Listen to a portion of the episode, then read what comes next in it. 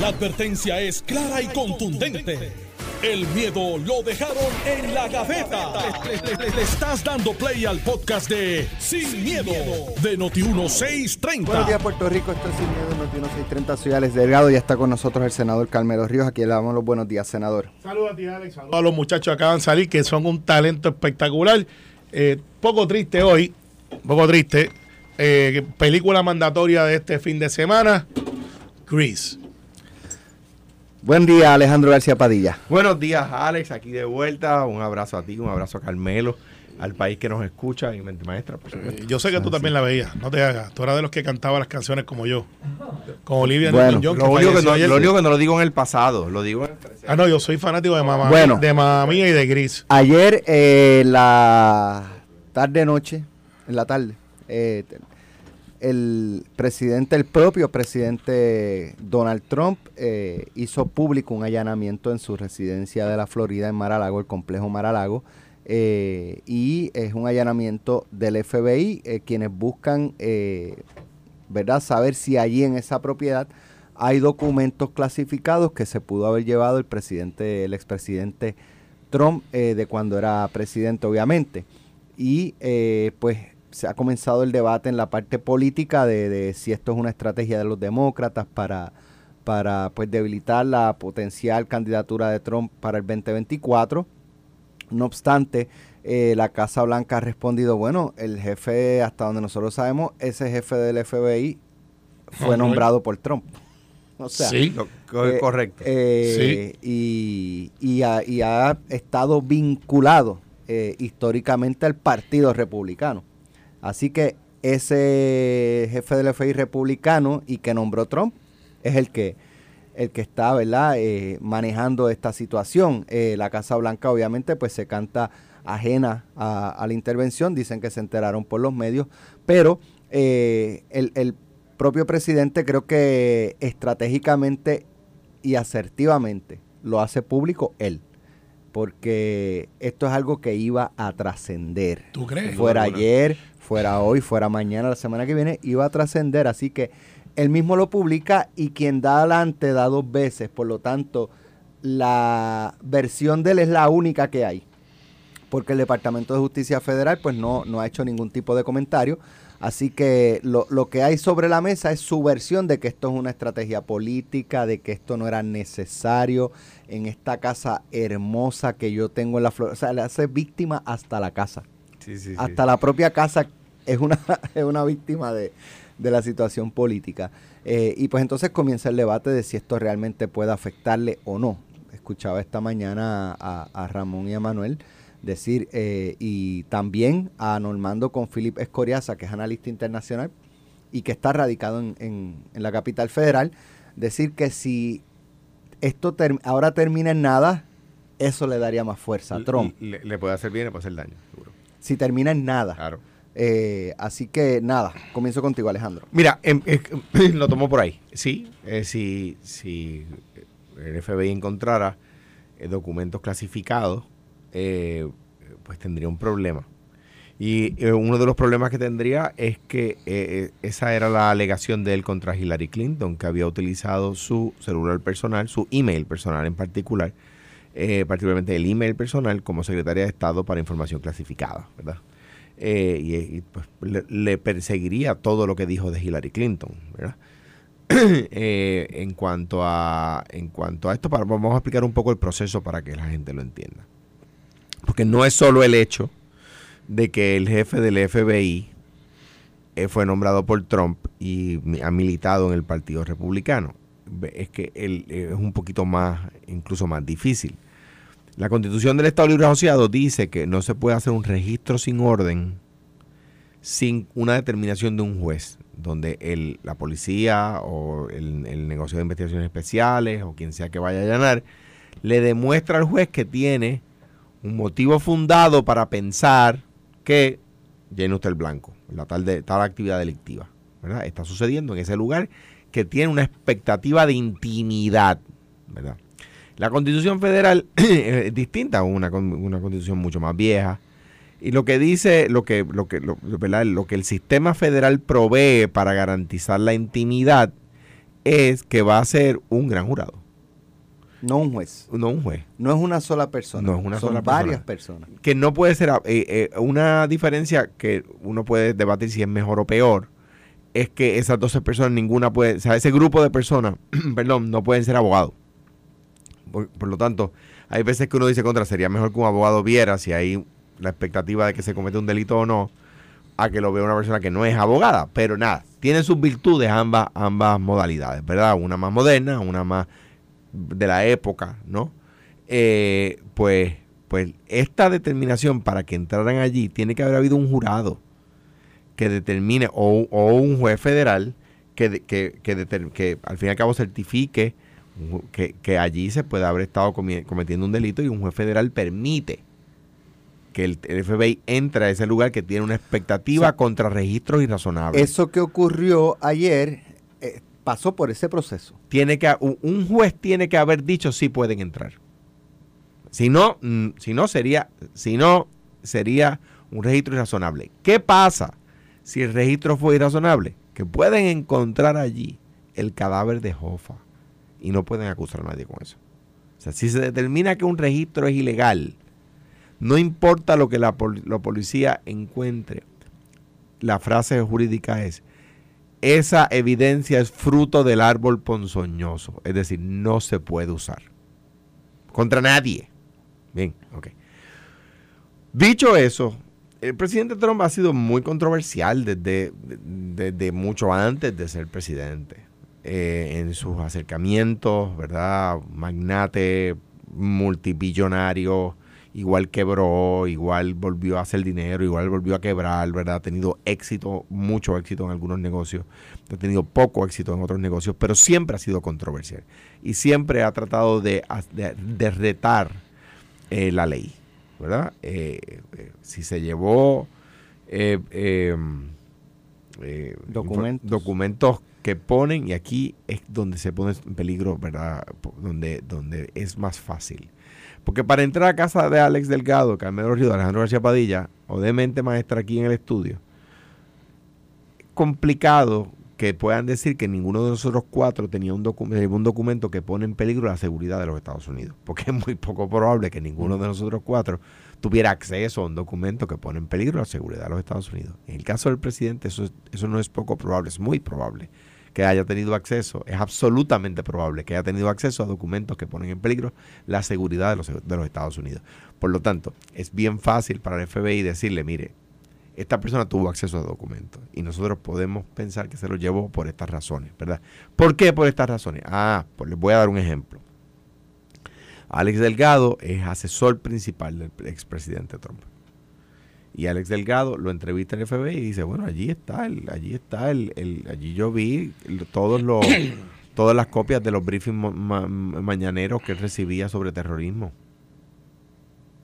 Y, y espérate un momentito, mire, tribunal, mire, señor juez federal, aquí hay un- una persona que trabaja con él que nos está diciendo que ha visto allí los documentos. Ah, pues por supuesto que puede entrar. Pues tienes un testigo de credibilidad que trabaja allí, que los vio. Pues esos son ejemplos que pudieran estar sucediendo de, de dónde surge el motivo fundado. Ah, que, el, que se llevó una computadora, que la computadora que él se llevó, mm, el, el técnico que, la borr- que borró todos los documentos dijo, no, no se borraron todos los documentos, no se borraron todos los documentos. Eh, pues to- todas esas posibilidades se pueden estar dando, eh, ¿verdad? Claro, de nuevo, porque ser el presidente Trump, que yo considero impresentable en sociedad, eh, de, de lo peor que, que, un, pues, que puede ser un presidente en cualquier país democrático. Y lo peor que tiene es que fue electo. O sea que hay mucha gente que piensa como él. Eh, si uno encuentra un dictador así de malo, pues uno lo justifica en que entró por las armas, pero este entró por los votos. Y eso, eso habla mal de la gente que, que- que votó por él. Eh, te, te- te paso el batón. El, el, el, ¿verdad? El, el- el tema aquí, ¿verdad? el principal problema aquí es que siendo así de malo para mí, el, el Estado tiene que probar que tiene justificación para meterse allí, porque la Constitución también defiende a las personas malas. Pero fíjate, fíjate este, este argumento de las notas periodísticas. Trump no dio detalles sobre los fundamentos para el allan- allanamiento, pero el Departamento de Justicia ha estado investigando el posible mal manejo de información confidencial después de que los archivos nacionales y administración de documentos indicaron que habían recogido de Maralago 15 cajas de archivos con información confidencial hace unos meses. Sí, no, no es una casualidad, pero mira, El- el- ahí tienen los archivos nacionales eh, ubicando cajas de documentos confidenciales en Maralago Imagínate y que los habían recogido. ¿Por qué puede ser el allanamiento? Bueno, porque faltan documentos. faltan ahí. Exacto. Mira. Y entonces eh, ahí es que van a... Entonces uno pudiera pensar, pero ¿por qué el presidente se los llevaría para la casa en Maralago? ¿Hay algún otro lugar donde pudieran estar o, eh, o ser menos probable que se atrevieran a ordenar un allanamiento? Si Bueno. tú fueras a pensar, ¿dónde no se atreverían? En la casa personal del presidente. Claro. No Claro. se van a atrever. Ahí sí que no se van a atrever. Y además hay Secret Pero se Service. atrevieron. Y- Hay y Secret Secret Service Service. allí. El otro día, el jefe del FBI, la no sé si fue la primera pregunta, creo que fue Oscar Serrano quien se la hizo, no estoy seguro, ¿verdad?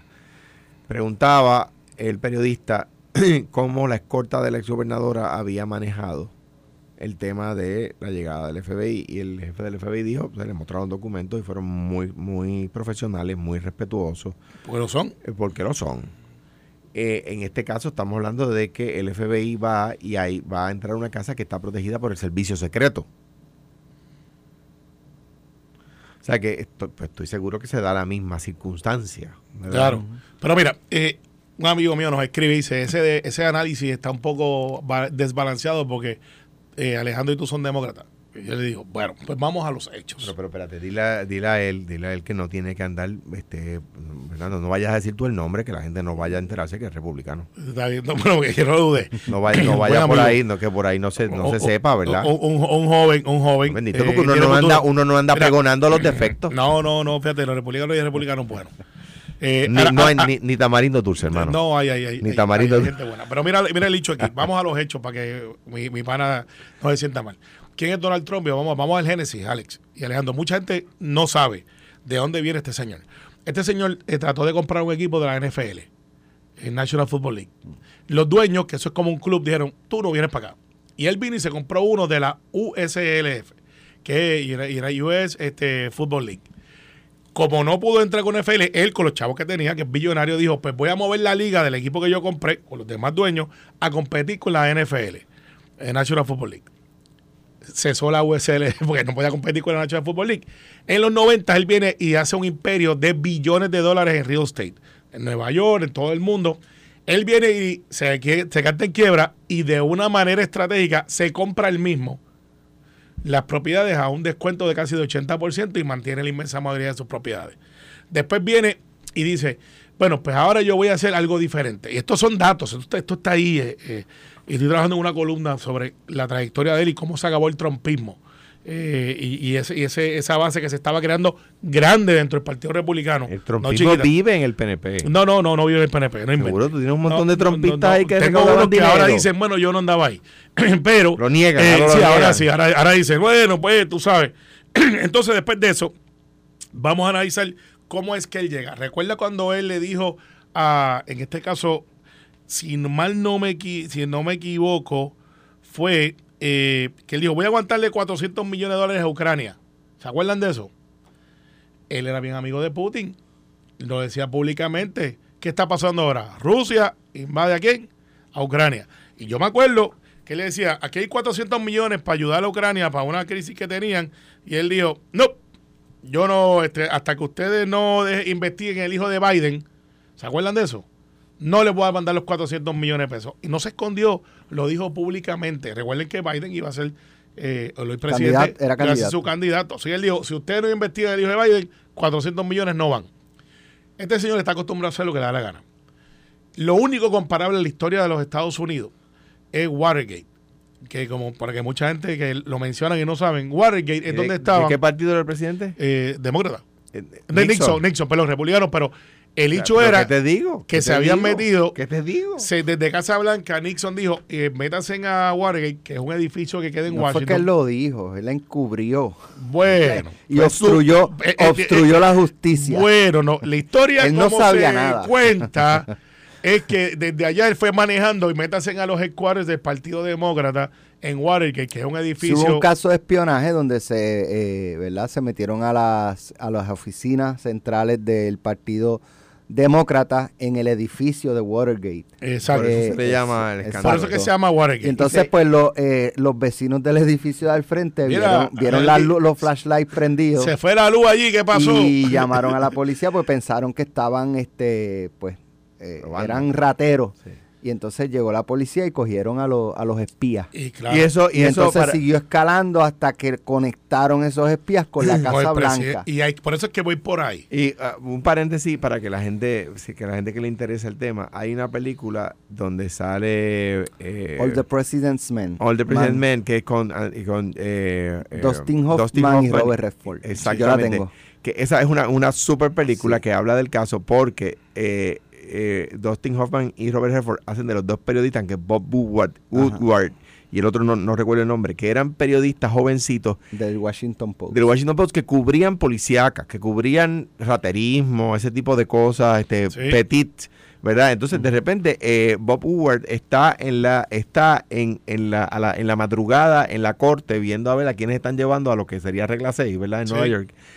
Y ve que están llevando por raterismo, ¿verdad? Porque se habían metido a medianoche a robar en una oficina a estas personas que estaban demasiado bien vestidas demasiado elegantes, con zapatos y ropa cara. Y dijo, pero ¿y esa gente quién? No, lo cogieron robando ahí en un edificio. Dice, ¿dónde? robando. ¿Y quiénes? ¿Cómo se llaman? Y empieza a investigar y entonces se destapa eh, caso, Pero si lo quiere hacer más, si el lo caso de Watergate, donde otro presidente republicano... y, y- y tuvo que renunciar y no fue causado. Pero ¿por qué voy por ahí? Porque esto es lo más cercano que hemos tenido a lo A ver que está te dice el pasando. amigo tuyo de los republicanos. No, no, me dice que si quieres ver la película un poco más sencilla, que vea Forrest Gump, que es donde Forrest Gump lo chotea, cuando ve lo te dice, mira, ahí están metiéndose, que algo pasa ahí. Entonces, eh, el hecho aquí al final del día donde yo voy es que esto está cerrando el círculo alrededor de Donald Trump. Recuerden que Donald Trump tiene mucha gente que no lo quiere y gente que lo adora. Pero para efectos de secreto y Estado, eh, este es un señor que dijo, mire, los soldados este, heridos, no los quiero al lado mío porque se dejaron coger. ¿Se acuerdan de ese debate cuando él dijo, eh, le dijo a... Que héroe es, héroe es el que no se deja atrapar. el que no se deja atrapar. O sea, eh, y entonces tienes esto Una ahora barbaridad. eh, donde realmente se va a notar ahora que se va a caer solo. Se va a quedar solo. Este caso va a seguir escalando. ¿Hasta dónde va a llegar? No sabemos. Eh, pero no pinta bien para el trumpismo. No pinta bien. Ahora es el momento del Partido Republicano y que los Bush, acá viene a decir político, Déjame- Y los de aquí, Romney, y los republicanos de aquí. y los republicanos una- de aquí de se hecho, metan y hagan algo Me diferente. hicieron una pregunta interesante, este, un amigo de, que vive en el estado de la Florida. ¿De dónde se autoriza este allanamiento? ¿Un tribunal del estado? ¿Un tribunal de... de Si es el de FBI cualquier- el que allanó, es un tribunal federal. De, en cualquier jurisdicción? No lo O sea, No lo sé si debe- tiene que haber una sido corte de distrito de la Florida. Yo, yo, Debe ser quizás porque son deben ser agentes del FBI en la Florida, ¿no? Sí, pero no sé si puede, por ejemplo, dónde está radicado el caso, si hay un caso radicado, si hay un jurado investigando en tal sitio. La verdad es que no sé. Si es donde están los archivos nacionales, que en Washington. Pero recuerda que hay unos, unos, unos corresponsales de él, de Trump, que han- en estos días han estado bajo juramento. En unas vistas que yo pensaba que no iban para ningún lado, porque como estaban como que, ok, ¿qué están buscando? Estaban buscando lo de lo del 6. Y hay gente que está muy cercanos a él, eh, que están levantando la mano y diciendo, sí, él me mandó, sí, esto, y no descartes que le digan, mire, ¿qué más tú tienes? Y, Ah, pues mira, by the way, yo tengo esta información que, porque yo estaba con él todo el tiempo y yo estaba cuando él dijo eso, o estaba cuando se le entregó esto. O sea, debe haber gente cooperando por todos lados, por todos lados, es un sálvese quien pueda. y como él no creó lealtades, él, él viene de afuera de la estructura, que es lo que quiero decir. Él no es un republicano, de hecho, él había dado dinero a, a- Bill Clinton, era amigo de Bill Clinton, y en cierto punto fue demócrata en un momento dado eh, cuando le hacía falta, by the way. Eh, y entonces entra el Partido Republicano y lo toma por asalto. O sea, él no es un republicano eh, de toda su vida. Entonces no hay esa lealtad y no tiene ese grupo que es incondicional de él, más allá de los que son fanáticos de sus posturas políticas, eh, que algunos dicen que han sido las mejores, que era hora que cambiáramos el discurso, que el establishment no lo quería porque no le hacía caso al establishment. Y, tenía este, supuestamente a todo el mundo amenazado con un botón. ¿Te acuerdas cuando él le dijo al de Norcorea fue él? que yo, tú tienes un botón y yo tengo uno más grande, el mío funciona. y esas cosas así, no son típicas de un presidente. Lo que te quiero decir es, yo creo que a él le van a meter mano. ¿Hasta dónde va a llegar? No sé. Una, Ahora, una- me- me- se me ocurre lanzar una pregunta al aire, ¿verdad? No, no, no aspira a que se responda, pero cuando Carmelo dice que lo van a dejar solo, eh, ¿tendrá alguna similitud con lo que pasa en Puerto Rico? No sé, pero, No sé, porque pero acá, no eh, habla- no habla pero tiempo, siguiendo el caso, eh, en el, eh, uno puede pensar, eh, porque hay quien dice, y, y puedo entender, este, los demócratas tienen que tener cuidado porque si lo victimizan, Claro. puede ganar. Eh, es que, Bueno, revuelca un avispero que es, estaba que, es que Trump puede ganar. No hay, Ah. no hay candidato ahora mismo en el Partido Demócrata como, como para pensar uno. Yo no creo que Biden vaya a correr otra vez. O sea, Biden no puede correr de Yo- nuevo. yo- no, no yo- estoy seguro. Biden que- no puede correr de No nuevo. yo pienso que yo- Kamala Harris es missing in action. O sea, Yo- desaparecida totalmente del panorama. yo no estoy de acuerdo con eso, pero... o sea, yo pero pero deja- eh, la parte que quiero traer es, eh, no, porque es que puede pueden victimizarlo y él puede ganar. Es que si él puede ganar como quiera, tienen que tirarle con todo para neutralizarlo. Porque, ah, no, que, que puede ganar, es que puede ganar como quiera. O sea, Es que- ganas de una o ganas de otra. Yo creo Y tú que- tienes que tirar a matar. Yo creo que el Partido Demócrata y el Partido Republicano son suficientemente grandes como para ganar una elección. Eh, eh, y me parece a mí que anticiparlo a dos, más de dos años de las elecciones es bien complicado. A esta época, en el 1990, nadie hablaba de Bill Clinton como candidato. Nadie. Y dio una pela a un incumbente.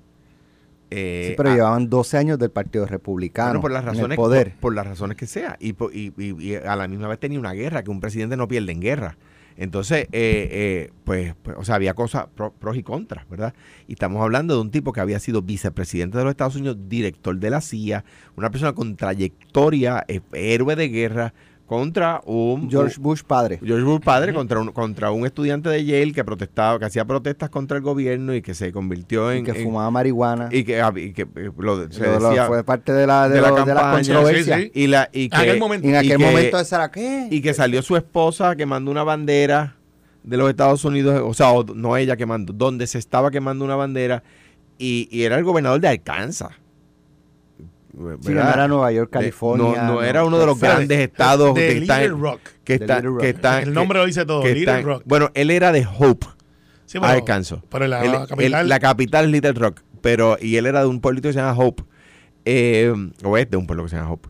Eh, nadie hablaba de él, o sea que, que surja un candidato, pues muy bien podría ser. A esta época, en el 2007, nadie hablaba de Barack Obama con, con posibilidades. O sea, había hablado en la, era un candidato a futuro, el, el junior, el junior senator de, Que, lo, de- que, lo- que le habían puesto a hablar en la convención. Oye, pero pa- como nos vamos para la pausa, para dejarlo para dejar a Alejandro con, y molestarlo. Si los republicanos son tan malos, porque tú, José Luis del Mau, anda con Wicker? Lo, lo que lo que pasa es que tienes un problema, no miraste el reloj y todavía no vamos a la pausa. Ah, no. yo vi a Alex que miró a 20 o sea que, o sea que Pero podemos hacerlo o sea ahora, que- ¿verdad? Pero podemos hacerlo ahora. Pero, ¿Quiere manejar el programa? no, Pues, no, pero ah, está bien que yo vi a Alex que miró no, para allá y cuando con la intención uno lo mire dice, este va a tirar para el monte. Pero a, a mí lo que, a mí lo que me preocupa es que tú eres, tú eres demócrata y que estás defendiendo a los republicanos aquí. No, no, ¿O será que tú de verdad eres No, republicano? No, no, no, no. no Y, o sea, y tú un poco por es que Alejandro dice No es conveniencia. republicano bueno y se buscan a Wicker, que es No, republicano. no, ¿Y por qué les molesta a Wicker? Eh, a mí me molesta muchísimo porque él no quiere eh, respetar la democracia y... pero es que... eh, y- No, no, no, no, no, no. Seguimos con Trump. Eh, pero vaya, yo ustedes- solo voy a decir, yo discrepo de lo que acaba de decir Carmelo. Ok. Tú ves, eh, eh, bueno, es que lo decían ahorita, los dos son demócratas. Sí, sí. Este, tú, tú ves realmente a Biden aspirando nuevamente. Hay una de- gran de- posibilidad de dentro eso. de las extrañas del Partido Demócrata Nacional, no ha salido alguien que diga yo puedo ser y Kamala no ha tomado ese rol. Eh, hay, hay candidatos, Buttigieg, hay un montón de gente bien buena, joven, eh, que literalmente pueden tomar el rol, pero no los veo activos. No, o sea, no los veo y este es un año malo de midterms para anunciar también. Así que eso lo vamos a ver en enero o en febrero del año que viene, a ver quién brinca y hace lo que se llaman las exploratorias, que se tardan un año. Y se van en tour, en guagua, y empiezan a ver, y, y nacen entonces esos candidatos. Hoy, y no decía Alejandro, yo que manejo muchas cosas en DC, no veo ese candidato, no veo un gobernador, no veo un senador, no veo un, un house member, un congresista de los que aspiraron que están jóvenes, como Suavo eh, y así por el estilo, muchos más, que digan, voy para adelante, déjame chequear cómo está esto. Hoy no existe. El caso de Ucrania, ¿cómo el manejo de Ucrania ha fortalecido o ha debilitado a Biden?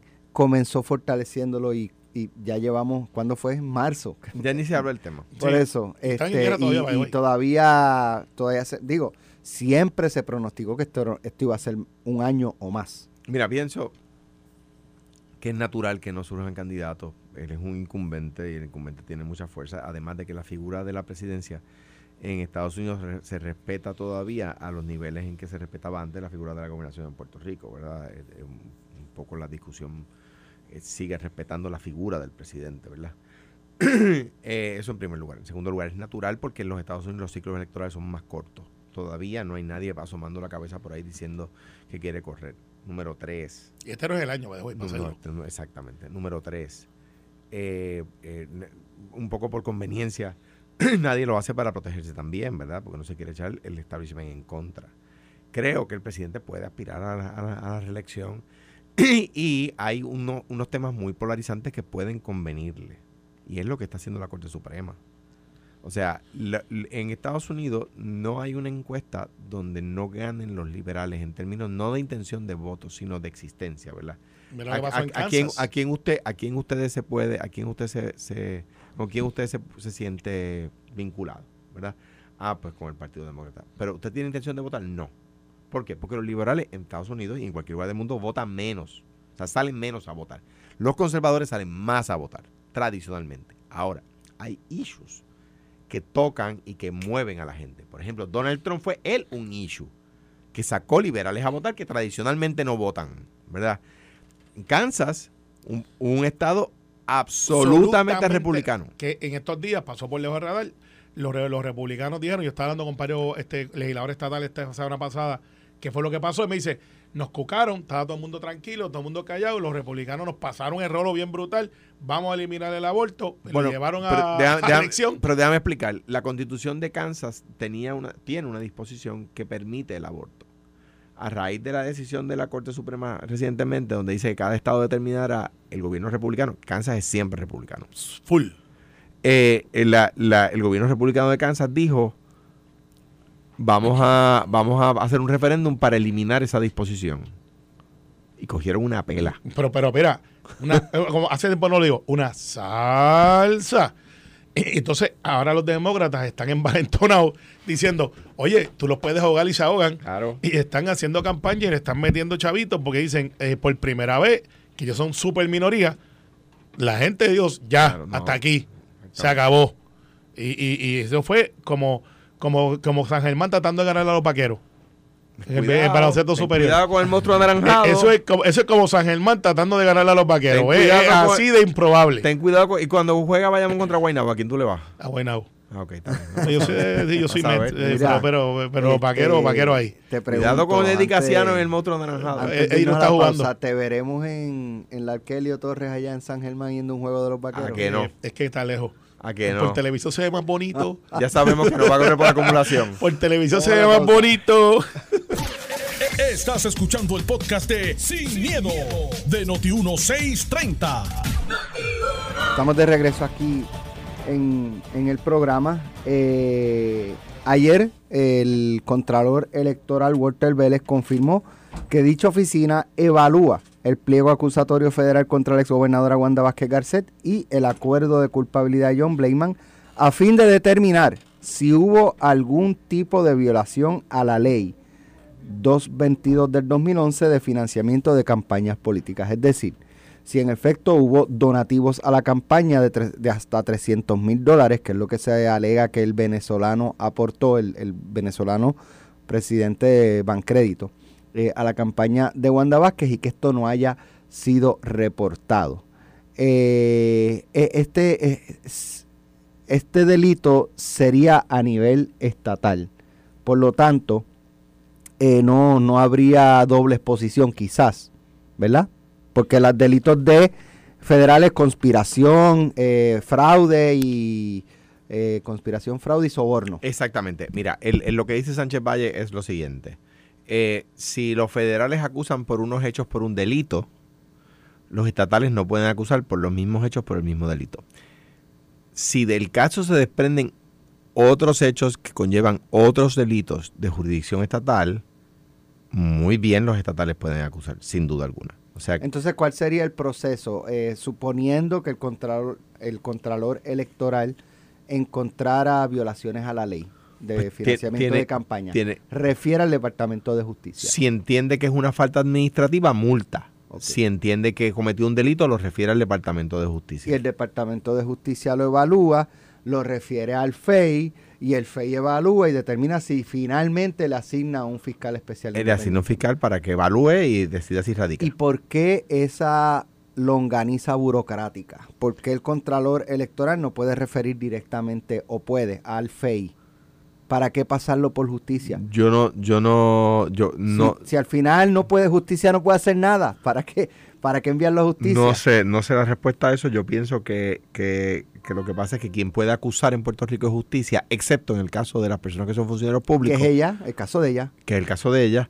Bueno, eh, que, que- sí que- fue que- funcionaria que se crea, que, y son hechos cometidos No mientras electa, era, pero fue... mientras era funcionaria pública, exactamente. Entonces, ¿qué pasa? Eh, o sea, que pienso que es como, que el- el- el- o sea, el, el, ¿cómo se llama? El contralor electoral no puede, no tiene fiscales, no puede hacer una, no puede llevar un caso criminal, lo puede llevar a justicia.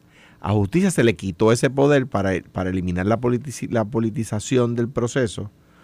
Se le quitó ese poder se creó el FEI, ¿verdad? Que de nuevo, que es una figura que yo creo que hay que revisitar, nada malo de las personas que trabajan allí, sino que pues hay que ver si funciona bien. Porque el, el Departamento de Justicia, si recibiera este o cualquier caso, está obligado a enviarlo al FEI, no importa lo, lo que encuentre o no encuentre. Yo Es decir, aquí no hay caso. no estoy de acuerdo. Está obligado, aunque no- aunque no encuentre caso, está obligado a enviarlo No al FEI. estoy de acuerdo con que así sea, pero sí, y te voy a dar un ejemplo. Y te voy a dar el ejemplo donde sucedió, que la gente va a decir, espérate, pero este- este Alejandro es popular. Un caso, creo que fue el caso de un senador muy amigo mío, una buena persona, que se llama Héctor Martínez. Eh, y el secretario de Justicia, Zagardía, si mal no recuerdo fue Zagardía o Somoza, dijo, yo no tengo que enviar esto al FEI, porque aquí no hay caso. Y- que fue. Y el FEI dijo, sí, tú, tú estás obligado. Y el FEI ganó la controversia. Y yo pienso que está equivocado. Yo pienso que eso no es así, que si el FEI Porque si es así, pues vayan directo al FEI. Exacto, exacto. ¿Para qué, Es pa' qué tienes el filtro entonces de, de de- Si justicia? es un filtro. tienes que enviarlo al Lo- FEI. es un filtro. Hay, hay una, una premisa en política que yo estoy seguro que Ángel va, eh, que Ale- Alex va a coincidir conmigo, porque como periodista, director de noticias y, y aquí jefe de Carmelo y yo, eh, que es, eh, la premisa en política es la siguiente, cuando tú te estás cansando de decirlo, la gente está comenzando a escucharlo. Eso es así. Pues no me canso de decir, hay que revisitar la figura del FEI, la creó Hernández Colón para un propósito, siguiendo un modelo federal que ya se eliminó. El modelo del cual nos copiamos para crear el FEI, los federales lo eliminaron. No existe. Ahora, cuando surge un caso, se activa un recurso que no está activo el 100% del tiempo. ¿verdad? Bueno, anyway, habiendo dicho eso, de lo que, de lo que me parece bien que el Contralor investigue, muy bien, fenomenal. Cuidado, porque esa navaja corta por los dos lados. Porque aquí estamos hablando de que están investigando el, el- el acuerdo que hizo John Blakeman y la, el pliego acusatorio contra la gobernadora, pero hay otro caso donde una persona se declaró culpable, que es el del super PAC que defendía el gobernador Pierluisi. O sea que, que el Contralor Electoral tiene que tener cuidado de que esa navaja, ¿verdad?, corte igual, tenga el mismo Claro. filo por todos lados, ¿verdad? Bien, dicho eso. Aquí tenemos, y yo no, no quiero, no quiero, no sé, ¿verdad? Es como, es como cuando tú, tú sabes, cuando el mal está calmado y tú te sientas cerca de la orilla, pero el, mai- el vaivén te va llevando y de repente tú estabas sentado cerca de, o sea, estabas en el agua frente a las neveritas y de repente abres los ojos y estás 50 metros más abajo, ¿verdad? Y el mar te fue llevando poco a poco. Exacto. Eso pasa también en la discusión de este tipo de temas. Nosotros conocemos la versión de los fiscales, que con un aplomo que no se ve siempre, con una seriedad extraordinaria, el jefe de los fiscales, el jefe del FBI, a mi juicio, y lo digo porque a veces los critico, con, con mucha seriedad, el jefe de la División de Integridad Pública en Washington, con mucha seriedad, con mucho aplomo, con, con, con una cara, la, la cara que tenían que ponerle al país, una cara muy seria, hicieron unas acusaciones muy serias, ¿verdad? Y eso es lo que tenemos. Yo no he escuchado la versión de los abogados de defensa a raíz de esas acusaciones. Y yo no puedo concluir que la gobernadora violó la ley. Ah, que ella es del otro partido y que cuando yo era gobernador el PNP me acusaba a mí, sin haber sido acusado de haber violado la ley. Ah, sí, pero yo no soy igual a los del PNP. Yo no voy a hacer lo mismo que me hacían a mí. Bueno, algunos PNP, porque hay populares que también se suman para otro lado. Estoy no. totalmente de acuerdo contigo. Totalmente, suscribo eso. Uy. Pues, pues, pues yo no he escuchado la versión de la defensa. No la he escuchado. Eh, y de nuevo he criticado al, al- al proceder aquí de ir de madrugada y esas cosas. Al, al presidente de Trump no fueron de más a las 6 de la mañana a tocar en la puerta en Maralago. No, eso no hay que hacerlo. Eh, eh, no hay que hacerlo. Eh, eh, de la manera que lanzó críticas, tengo que decir que fueron súper serios, que no, no fue una conferencia de prensa sensacionalista a mi juicio, no lo fue. De, eh, de la misma manera, yo no he escuchado la versión de la gobernadora y yo creo que el Contralor Electoral también debería ver cómo se desdobla esto, porque, porque no, no necesariamente son las cosas como lo dicen los fiscales. Como dice, eh, eh, hay unos abogados que yo di- distingo entre muchos, ¿verdad? Abogados criminalistas extraordinarios que hay en Puerto Rico. Pero saliendo de, un- de una vista en la corte, Frankie Rebollo dijo que lo diga el fiscal no lo hace cierto. Y en el caso en que lo dijo, probó ser verdad. El fiscal, la fiscalía retiró cargos que había, que había, de los que había dicho de la conferencia de prensa que eran correctos. O sea que podemos esperar que se encuentren culpables, pero podemos encontrar que se encuentren inocentes, podemos encontrar que la fiscalía retire cargos y podemos encontrar, encontrar que la fiscalía añada cargos. Porque todas esas cosas pasan en el trámite judicial y esto está comenzando, solo comenzando. Carmelo. Es que yo pienso en este proceso hay mucha especulación. La alegación de no culpabilidad es muy tradicional, porque pues tú no vas a ir a entregarte a, menos que no hayas tenido un preacuerdo. Y cuando tú eh, vas a ese proceso, pues ciertamente es estándar casi de decir yo renuncio a la vista, y yo sé por lo que me están acusando, pues, mis abogados me lo han dicho, es pro forma, y su alegación no culpable. En el proceso hemos visto gente que cuando ven el descubrimiento de prueba dicen, aquí está mi descubrimiento de prueba, esto es lo que yo tengo contra tu cliente, el abogado se vira y le dice, eh, ¿qué hacemos? Eh, este caso en específico me parecería que está basado en mucha prueba eh, circunstancial y obviamente de testimonios. A menos que en el, el celular de la gobernadora haya algo que comprometa, ella siempre puede reclamar, yo moví a esa persona porque no me gustaba lo que estaba haciendo, era de libre remoción. Ah, que entonces el conocimiento que tenían personas allegadas a mí, que ya hicieron alegación de culpabilidad, utilizaron esa información para adelantar causas por las cuales yo no eh, eh, estaba de acuerdo o no estaba eh, enterada del todo, porque tampoco puede reclamar ignorancia total. Eh, pues eso sería una defensa. Eso lo veremos en su momento, Bueno. pero esto va a ser testificar full. Yo estaba aquí, yo tenía esa capacidad y fulano o fulana tenían. Eh, yo tenía el aval de fulano o fulana. Ayer salió un artículo en Noticias de, eh, que ubica a al, la persona, ¿verdad? Eh, eh, ¿Cómo es? Fahad Gafar, que es por- de- del equipo de John Paulson, ¿verdad? Como, como una figura eje principal en el montaje de, de- la posibilidad de que haya sido eso en este montaje de esta conspiración. Una persona que no fue acusada y que se sospecha pudiera estar cantando como Pavarotti ante los federales para, obviamente, en contra de Wanda Vázquez y de los acusados. Bueno, sabemos del pliego que la boda que se... Que eh, fue la gobernadora, fue la de él. fue la de él. y que él le dijo a La gobernadora eh, lo, lo voy, la voy a sentar con personas billonarias. Pues no sabemos si le dijo eso a la gobernadora o Bueno, fue a uno de los a- según la- colaboradores. Según, el pliego, me parece que se lo dijo a Lilian Sánchez. Por eso, por eso que no, que no, que digo, mira, eh, y es donde sientan a la gobernadora junto al venezolano Que- Herrera Belutini. y eso pues estamos especulando, pero Claro. es, es una especulación razonable. Eh, la gobernadora tú, tú la sientas, o cualquier gobernador, tú, no lo sientas con un. VIP. y entonces, este señor, pues no, recordemos que compraron varias propiedades eh, compraron este diferentes hoteles. Bueno, la, la, la empresa que él La empresa, pues digo, la empresa. Compraron diferentes hoteles y él estaba a cargo de correr la, la información extraoficial, es que él no está viviendo en Puerto Rico ya. Él, creo que él va y viene, que está viviendo en los estados, no sé. Eh, y eso, pues, quizás levanta la. Acaban de comprar un dealer de vehículos eh, muy reconocido, Sí, de una yo familia. No estoy seguro de eso, de que estés viviendo fuera. Eh, bueno, la información pues, digo, extraoficial, eh, puedo estar equivocado, de que él está bien y viniendo, pero no está como antes, que tú lo veías activo en la, en la escena social. Un muchacho joven. Y se casó con una artista puertorriqueña. Eh, ¿Sí o no? No sé, creo que con esta muchacha jovencita ella. No sé. Eh, pues, pero era una persona que tú veías bastante por ahí. Tú lo que te, te planteas es que una persona estaba bien eh, Está conectado. establecida, establecida en Puerto Rico. sí, estaba haciendo su vida en Puerto Rico y, y- y tú lo veías con sus vehículos y lo otro, pues tiene éxito en sus negocios. Si él está diciendo, yo estaba con ese grupo y ese grupo quería que ganara fulana, pues eso lo veremos en su testimonio si es que lo está dando. No sabemos. Bueno, en otros temas, eh, algo sorpresivo creo yo, la renuncia de Lercy Boria a la Procuraduría de las Mujeres, luego trasciende que es que se va como subsecretaria de Estado, se menciona a la ex senadora Zoe Lavoy, está dicho que está disponible para ser procuradora de las mujeres, pero ya en el Senado eh, dicen que la delegación del Partido Popular hay, eh, está dividida, eh, ¿verdad? En términos de apoyo a la senadora Lavoy, a la ex senadora Lavoy, y ya Proyecto Dignidad dijo que con sus votos no cuenten. Pues es uno.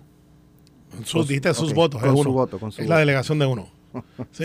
de Pero los mismos. por vota y cuenta, y cuenta. y cuenta lo mismo que el mío. Uno. Exacto, exacto. Eh, le- les toma por sorpresa la renuncia de Boria. Eh, entienden que debe ser o pudiera ser una buena opción Zoe Lavoy.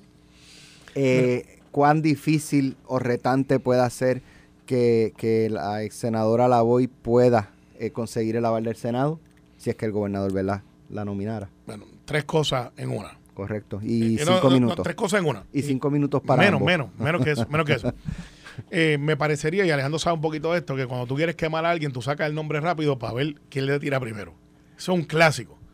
Eh, no me toma por sorpresa lo de Boria porque se le estaba acabando su, su, su nombramiento término porque ella sustituyó a Wanda Vázquez. O sea, que era por el término.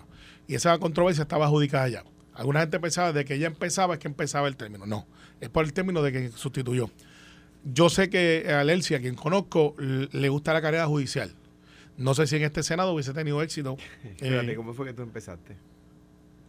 que era por el tiempo de Wanda y No, que, no, que ya. a Lelcia, ¿Qué quien pasa conozco, cuando tú haces para qué es que tú tiras nombres? eh, para quemarlo rápido. Ok, está bien. Sí, entonces, eh, me parece que hay gente que, que no quiere que Zoe sea y saca que el nombre primero.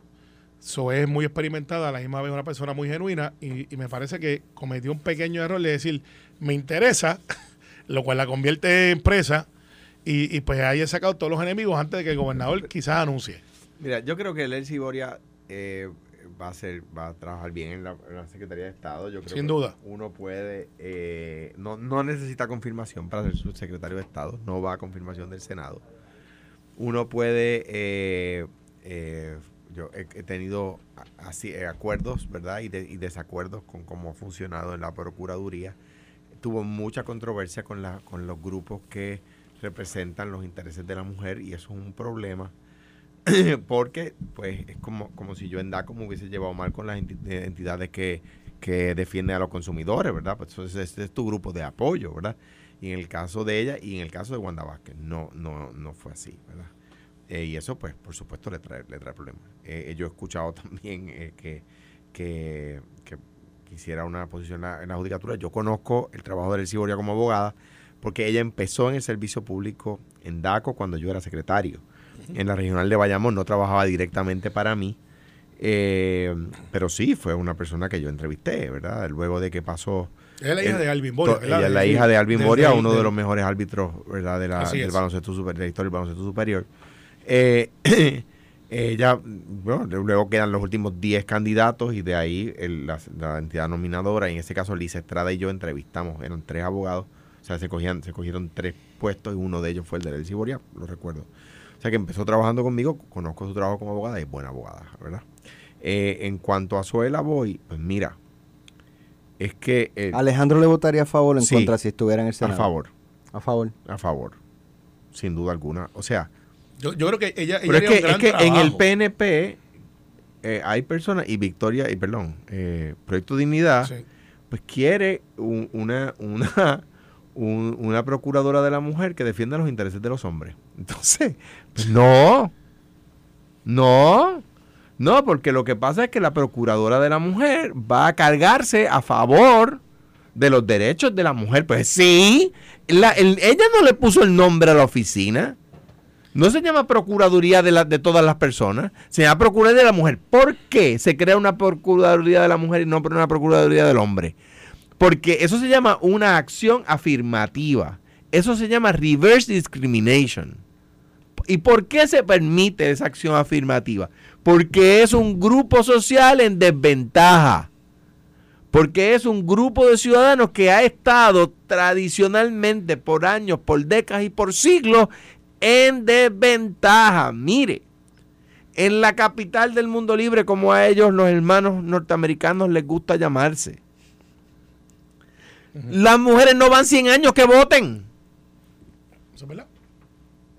Al final, yo creo que eso es, es liberal. O sea, ese tipo de cosas, ese tipo de cosas hay que, hay que decirlas, porque hay gente que no entiende que las mujeres han estado reprimidas, marginadas por siglos. En Estados Unidos, que de nuevo, la hermana nación norteamericana, Nuestra le- nación, nuestra nación. gusta- nuestra nación. No, no, no gusta- corra, no huyas, para, cobarde. para- para que la gente, para que la gente sepa, cada vez que yo digo nuestra hermana nación, Sí. miro a Carmelo Sí. esperando su reacción. Sí, no huyas, cobarde. Es que recuerda que usted puede reclamar la española les también. gusta pero no decir que son la capital del mundo libre y fueron de los últimos países del, del mundo libre que le permitieron a la mujer votar. Pues mire, pues esas cosas no se pueden permitir y todavía hay circunstancias donde todavía, yo me acuerdo Bueno. cuando yo, yo era candidato a gobernador, dije que había que pa- pagarle a las mujeres igual por igual trabajo, el PNP se burló. Pues mira, No, el día no. de hoy todavía las mujeres por el mismo trabajo no cobran igual que los hombres. Por eso hace falta, por eso hay tantas cosas más.